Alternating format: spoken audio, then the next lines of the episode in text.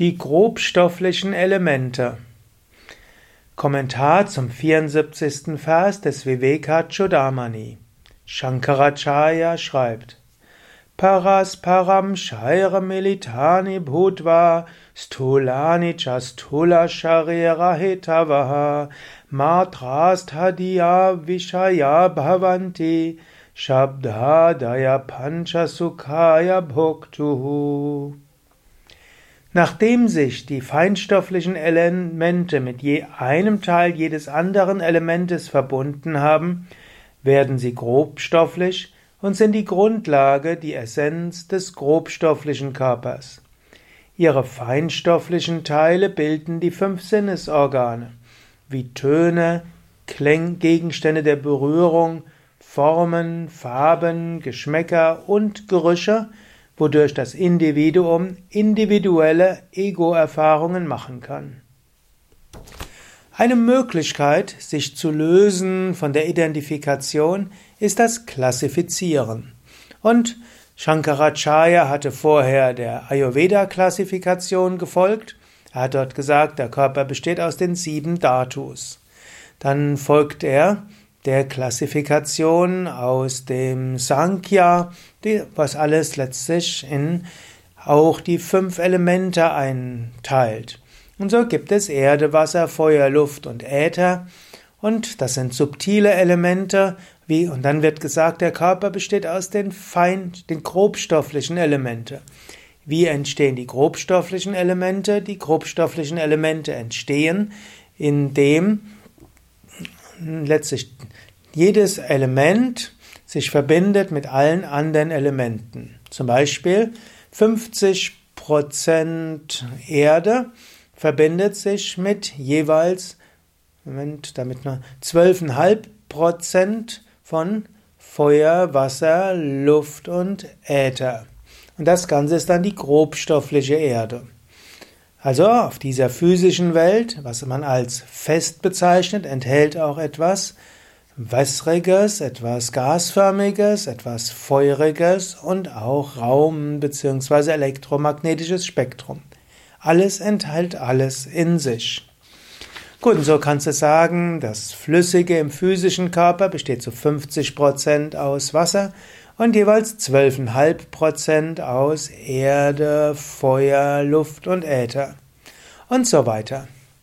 Das müssen wir jetzt nicht weiter ausbauen. Es kommt ja auch gar nicht darauf an, ob man jetzt dieser ja, alter, älteren Feinstoffphysiologie oder Körperanatomie oder Physik folgt, sonst einfach eine Klassifikation. Ist eben etwas anders, wenn du sagst, oh, mein Bein ist gebrochen, oder wenn du sagst, ja, das Erdelement in dem Bein hat Schaden genommen, es muss repariert werden. Es ist ein Unterschied, ob du sagst, irgendwo ich, ich verdurste, oder ob du sagst, es fehlt Flüssigkeit in diesem Körper. Und sehr ähnlich kannst du natürlich auch mit Ayurveda-Physiologie arbeiten und Anatomie, mit traditioneller chinesischer Medizin, Anatomie, Physiologie, mit der modernen westlichen Anatomie, Physiologie. Hauptsache, du beobachtest den Körper, teilst ihn ein und identifizierst dich nicht damit. Gut, und dann wird auch gesagt, die fünf Sinnesorgane stehen auch wieder in Verbindung mit den Elementen. Also du hast hier zum Beispiel Gerüche und Geruch hat etwas mit dem Erdelement zu tun. Dann hast du Geschmack, hat etwas mit dem Wasserelement zu tun.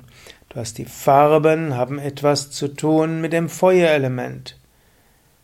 Dann hast du die Formen, die haben etwas zu tun mit dem Luftelement und Berührung etwas mit dem Ätherelement.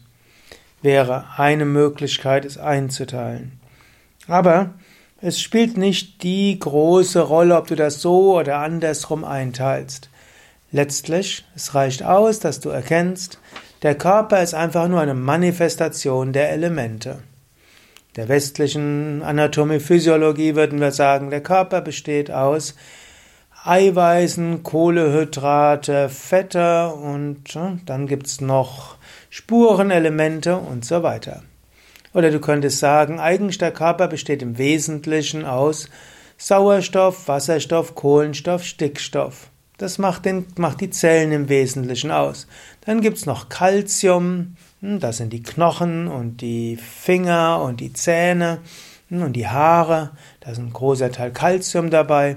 Und dann gibt's noch alle möglichen Spurenelemente. Jemand hat mal gesagt, man könne den gesamten Körper für ein paar Euro kaufen. Natürlich, jedes Organ ist Millionen wert. Aber wenn man es nur in die Elemente zurückbrechen würde, ist da nicht viel drin. Körper also nur aus ein paar Elementen, ob du dir jetzt Erde, Wasser, Feuer, Luft und Äther ansiehst oder siehst als Kohlenstoff, Wasserstoff, Sauerstoff, Stickstoff, Calcium und andere Minerale und Spurenelemente. Für das bis zum nächsten Mal spüre den Körper bewusst. Sei dir bewusst, der Körper ist etwas Großartiges, aber er besteht aus Elementen.